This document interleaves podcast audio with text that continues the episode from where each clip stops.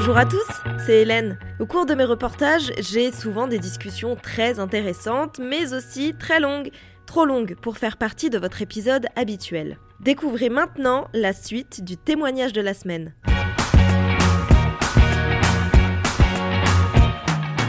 Bonjour, je m'appelle Anina Chouchou, je suis avocate et je suis marraine du collectif École pour tous. Alors le collectif École pour tous, c'est un collectif qui rassemble des jeunes, des enfants et des parents euh, qui vivent en bidonville, en squat, en hôtels sociaux, euh, qui, qui, sont euh, des enfants du voyage ou ce qu'on appelle des mineurs isolés étrangers. En gros, ce sont des jeunes qui viennent en France sans leur famille, sans parents. En gros, ce sont des, des réfugiés qui viennent souvent d'Afrique de l'Ouest, de Guinée, du Mali, et qui arrivent ici sans leurs parents. On est tous euh, concernés par le fait euh, d'avoir vécu des, difficultés pour accéder à l'école, pour y rester ou pour se sentir bien. C'est aussi mon cas. Et on a décidé d'agir ensemble pour faire en sorte euh, que nous, mais aussi tous les enfants qui nous ressemblent en France, puissent accéder à l'école, puissent rester à l'école et puissent s'y sentir bien. C'est ça le collectif École pour tous. Parce que quand on est ensemble et on est organisé, euh, on est beaucoup plus fort que quand on est tout seul euh, dans son coin isolé. Pour pouvoir agir, pour pouvoir euh, faire entendre nos voix, faire connaître nos problèmes, mais aussi surtout faire connaître nos solutions et les faire mettre en œuvre. Alors au début, on n'était pas nombreux, on était une quinzaine de jeunes, d'enfants, de parents que j'avais moi rencontrés en fait dans mon parcours. Moi, je venais de de finir l'école du barreau. Je venais donc de devenir avocate. J'ai réalisé mon rêve et euh, j'étais quand même pleinement consciente qu'il y avait encore en France des milliers d'enfants et de jeunes qui n'avaient pas eu euh, ma chance de pouvoir réaliser leurs rêves. Quand on est en France et quand on est par exemple un enfant euh, qui vit en bidonville, et ça a été mon cas, c'est extrêmement difficile de pouvoir accéder à l'école, de rester, de faire des études et de pouvoir réaliser son rêve, de pouvoir réaliser le fait de devenir avocat, de devenir médecin, de devenir journaliste. Et euh, si on va à l'école et si on réussit et si on fait des études, on, peut choisir ce qu'on veut devenir et, réaliser son rêve. Mais euh, il y a 100 euh, 000 enfants pour qui c'est pas le cas aujourd'hui en France parce que c'est très compliqué pour eux de pouvoir accéder à l'école, d'y rester et de, de réussir. Quand je suis arrivée en France, donc je suis d'origine rome-romaine, je suis venue avec, euh, avec mes parents et mes, et mes sœurs. Moi, j'avais 8 euh, ans quand je suis arrivée. Et euh, on n'a pas eu d'autre choix, malheureusement, que de vivre d'abord dans un bidonville.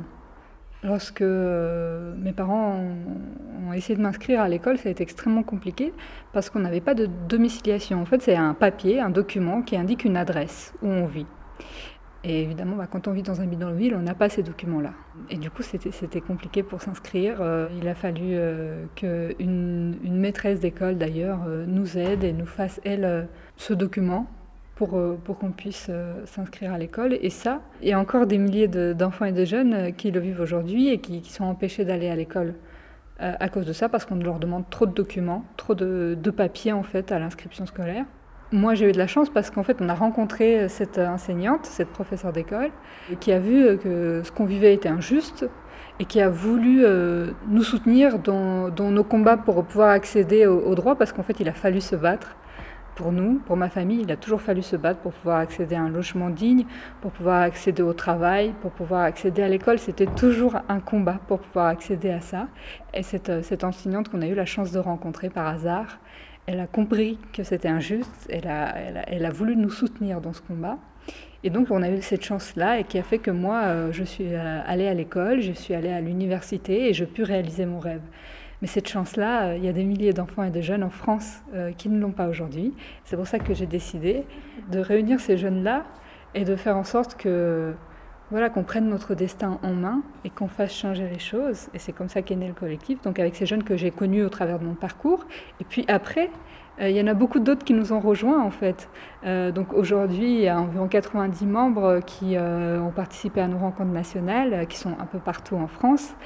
Donc je disais des jeunes qui vivent donc, dans des conditions difficiles, en bidonville, en squat, en hôtel social, en, parfois même à la rue des jeunes qui sont des mineurs isolés étrangers, euh, donc ces jeunes qui arrivent euh, souvent d'Afrique, seuls sans parents et qui ont vécu parfois des drames. C'est des jeunes qui traversent la Méditerranée au péril de leur vie et qui se retrouvent ici dans des situations extrêmement difficiles puisque quand on est un jeune et qu'on n'a pas de parents en France, quand on n'a personne, un adulte pour, pour s'occuper de nous, pour nous protéger, l'État en fait, doit le faire. L'État s'engage à le faire. Il doit accorder une protection à ces enfants-là qui sont seuls. Euh, sauf que pour euh, les mineurs euh, isolés étrangers qui viennent d'Afrique, c'est très difficile pour eux d'accéder à cette protection parce qu'en fait, ils ne sont pas crus, les autorités qui sont en charge d'assurer cette protection-là, qui s'appelle la protection de l'enfance, ne les croient pas qu'ils sont mineurs, ne les croient pas que ce sont des enfants. Et donc ne veut pas leur accorder cette protection, ou en tout cas euh, les, démarches pour vérifier qu'ils sont réellement mineurs prennent des mois, voire des années. Et ça, c'est le cas de So, qui est un membre du collectif École pour tous. Euh, il vient de Guinée. Il a risqué sa vie pour venir en France, qui a perdu son, frère en chemin, euh, qui a été tué par balle, qui arrivé, donc qui a traversé la Méditerranée et qui a été sauvé par un bateau humanitaire, parce qu'il a failli être victime du naufrage de ce bateau et euh, qui en France s'est retrouvé à vivre dans la rue à Paris euh, pendant sept mois, sans aucune aide, sans rien, parce que justement quand il a demandé la protection de l'enfance, on ne le croyait pas qu'il était mineur. Et donc euh, il s'est retrouvé totalement abandonné à la rue jusqu'au moment où il est tombé malade. Et là c'est quelqu'un, un monsieur dans la rue, qui a vu qu'un enfant était malade dans la rue et qui n'a pas accepté qu'on le laisse mourir, qui lui a tendu une main pour l'héberger et le soutenir euh, pour qu'il accède aussi à, ses droits et à sa dignité, et qu'il accède à l'école, surtout parce que euh, son objectif c'était ça, quand il est arrivé, euh, c'est de pouvoir enfin s'inscrire à l'école. Pour lui aussi c'était extrêmement compliqué, justement parce qu'il n'avait pas les bons documents, parce qu'il vivait à la rue. Et en réalité, sa protection de l'enfance ne lui a été accordée qu'un an et demi après son arrivée en France. C'est ça les histoires des, membres du, du collectif euh, École pour tous. Et c'est ça qui fait que voilà, ça dépend encore euh, de la chance. Voilà, So, il a eu la chance euh, lui aussi à un moment donné de rencontrer quelqu'un qui, a, qui a pu le soutenir dans ses efforts, dans son combat pour qu'il puisse aller à l'école. Mais on sait qu'il y a voilà, des milliers d'autres qui n'ont pas cette chance au bon moment et qui ne peuvent pas accéder à l'école et réaliser leurs rêves donc je, disais, je suis d'origine rome-roumaine. Je suis née dans une famille rome-roumaine en Roumanie. des Roms, en fait, il y en a dans beaucoup de pays, en Europe, euh, en, France, en Espagne, en Italie, en Roumanie, en Allemagne. Et euh, il y a des Roms aussi en Amérique latine. Euh, donc on est une minorité dans ce pays, mais on est aussi des citoyens de ces pays-là. Donc voilà, moi je suis citoyenne roumaine, rome, mais aussi citoyenne française, puisque maintenant ça fait plus de 20 ans que j'habite en, en, France. Euh, on a une langue qui s'appelle le romanès, euh, qui est une langue commune. Euh, donc dans tous ces pays-là, on parle romanès. Après, le romanès de mon pays, de Roumanie, va être un peu différent du romani de, de l'Italie, des, des Roms italiens, par exemple, des Sinté, qui s'appellent Sinté. donc entre nous, il y a, y a, quand même quelque chose qui nous relie. Euh, cette langue, une histoire, mais il y a aussi beaucoup de différences. Donc tous les Roms ne sont pas roumains, tous les Roumains ne sont pas Roms. Euh, et mes parents travaillaient en Roumanie, mon père était comptable, ma maman était infirmière. Et malheureusement, il y a beaucoup de racisme aussi en Roumanie, comme en France, contre les Roms. Et à cause de ce racisme et de la discrimination, mes parents ont perdu leur travail. Quand leurs employeurs ont découvert qu'ils étaient Roms, ils ont été euh, licenciés, ils ont perdu leur travail, donc c'est devenu pour nous très difficile de vivre dignement dans notre pays. Et euh, c'est pour ça que mon père, mes parents ont décidé euh, qu'on parte, qu'on quitte la Roumanie pour pouvoir avoir accès à des conditions de vie meilleures, à notre dignité, vivre dignement et avoir accès à l'égalité et pour lui, évidemment, euh, c'était en France que ça c'était possible d'avoir cette vie-là, parce que mon père il connaissait bien l'histoire de la France, euh, le pays des droits de l'homme, euh, la Révolution française. Et malheureusement, c'est pas tout à fait ce qu'on a vécu quand on est arrivé. Quand on est arrivé, on n'a pas eu d'autre choix que de vivre dans un bidonville, dans des conditions de vie très difficiles. C'est pas du tout ce qu'on voulait, c'est pas du tout ce qu'on attendait. En Roumanie, on vivait pas dans un bidonville, on vivait dans une maison. Je, le dis et j'insiste parce que c'est pas un choix en fait. Et aucun parent et aucun enfant ne veut vivre dans ces conditions de vie-là euh, sans avoir accès à de l'eau euh, courante, à une salle de bain, au chauffage. Euh. Donc c'est pas du tout un choix. Mais malgré ces conditions-là de vie, évidemment, on essaie de rester toujours euh, digne, et c'est très important pour nous, euh, d'être propre, euh, de bien s'habiller pour aller à l'école. Et je le dis parce que les enfants aussi, par exemple, peuvent croire que les enfants qui vivent en bidonville, ben non, ils sont, ils sont pas propres, ils sont sales, ils puent. c'est ce que j'ai entendu. Les gitans, ça pue, sale gitan, sale rome, sale roumain. Ça, je l'ai entendu, je l'ai vécu à l'école et c'est très, très difficile de recevoir ça quand on est enfant. Alors qu'au contraire, on fait d'énormes efforts euh, pour pouvoir justement être digne, être bien habillé et bien s'intégrer à, l'école et avoir des copains à l'école. C'était très important pour moi, pour mes parents aussi, pour qui, ont fait d'énormes sacrifices pour que ce soit possible, pour que nous, on puisse aller à l'école en France. Et à l'école, ça a été des insultes, des moqueries, euh, l'isolement. Euh, mais je me laissais pas faire. je me défendais autant que c'était possible. Euh, en sachant que voilà, quand je suis arrivée en France, bah, je ne parlais pas français. Euh, euh, je l'ai appris très vite, en quelques mois. voilà, on a aussi cette facilité parce qu'en Roumanie, moi je suis d'une famille rome et donc je parlais le romanès, la langue des, des Roms, mais aussi le roumain qui est la langue nationale de Roumanie. Et donc on est avec deux, deux langues et, et, et, ça facilite les choses après pour en apprendre d'autres. Donc voilà, oui, ça n'a pas été simple à l'école au départ à cause de tous ces préjugés euh, qu'ont les enfants, qu'ont les adultes euh, sur nous. Donc il a fallu toujours se, défendre. Heureusement qu'il y a aussi euh, des enfants et des jeunes ou des, adultes qui essayent de dépasser ça, ces préjugés-là, et qui viennent essayer de vous connaître réellement, comme vous êtes, qui parfois vous défendent justement contre les autres, quand les autres quand toute la classe, et c'est arrivé, est contre vous, c'est très difficile d'être courageux dans cette situation-là, de, se mettre du côté de celui qui est, euh, euh, exclu par toute la classe. Et, euh, et c'est extrêmement, il faut beaucoup de courage, mais sachez qu'il faut l'avoir ce courage parce que c'est comme ça qu'on devient meilleur, qu'on est plus fort. Vous allez vous sentir que vous faites le, bon choix et vous faites ce qu'il faut. Et voilà, je, je, demande vraiment aux enfants qui, qui écoutent d'avoir ce courage-là. C'est très important de le faire pour soi et pour ceux euh, pour qui on le fait. Et on gagne des amitiés, euh, des vraies amitiés. Et on gagne aussi, voilà, dans la, ça fait vraiment changer les choses, ça fait, ça fait la différence.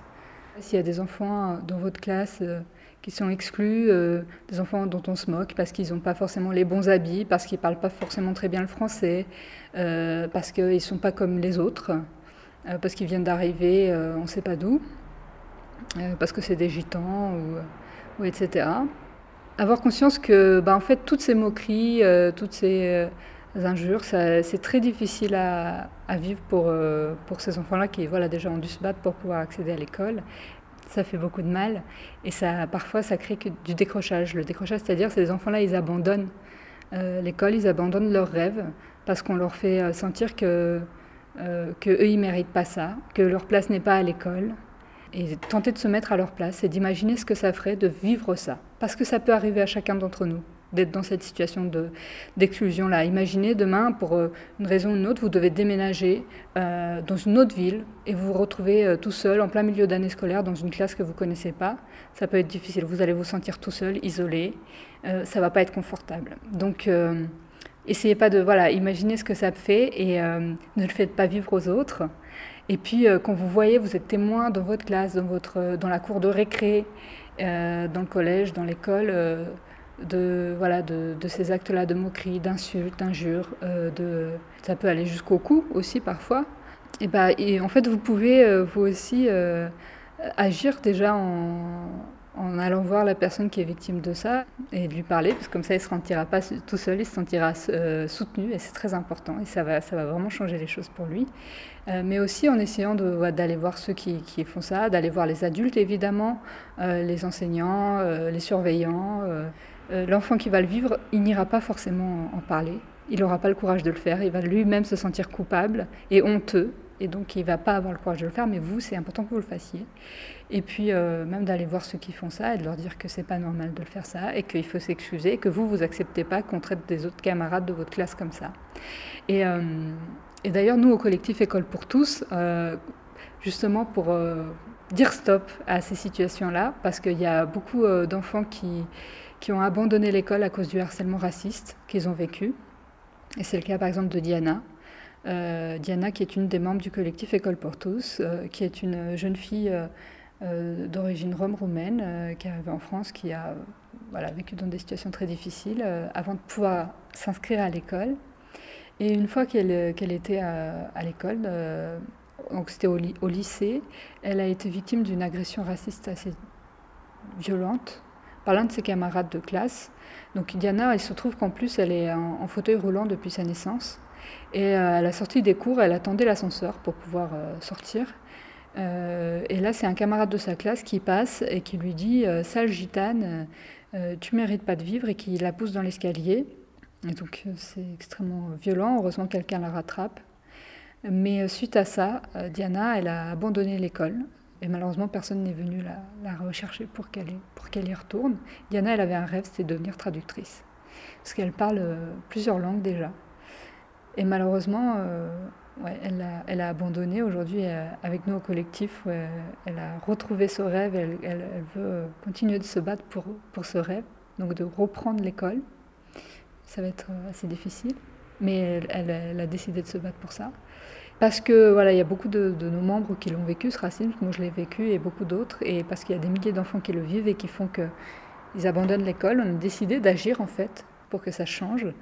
Et euh, on a construit des, petits ateliers à partir de nos propres histoires, de ce qu'on a vécu, pour faire en sorte de justement de, faire connaître euh, aux élèves dans les classes euh, ce que c'est de vivre ça, qu'est-ce que ça, quelles sont les conséquences? Parce que parfois on ne peut pas avoir conscience qu'une moquerie, une blague qu'on va faire sur quelqu'un bah, peut faire que lui il abandonne l'école. On ne sait pas comment lui va le ressentir si on ne le vit pas. Donc nous on peut venir dans les classes et pour ça bah, il, suffit qu'ils en parlent à prof ou qu'ils nous écrivent directement sur notre page Facebook, par exemple la page du collectif École pour tous ou sur Instagram, ils peuvent nous écrire aussi. Hein. on existe Collectif École pour tous sur Instagram pour nous dire euh, qu'il y a ce problème-là et, euh, et, on va essayer de, de, venir dans votre classe et de faire en sorte que, que ça s'arrange.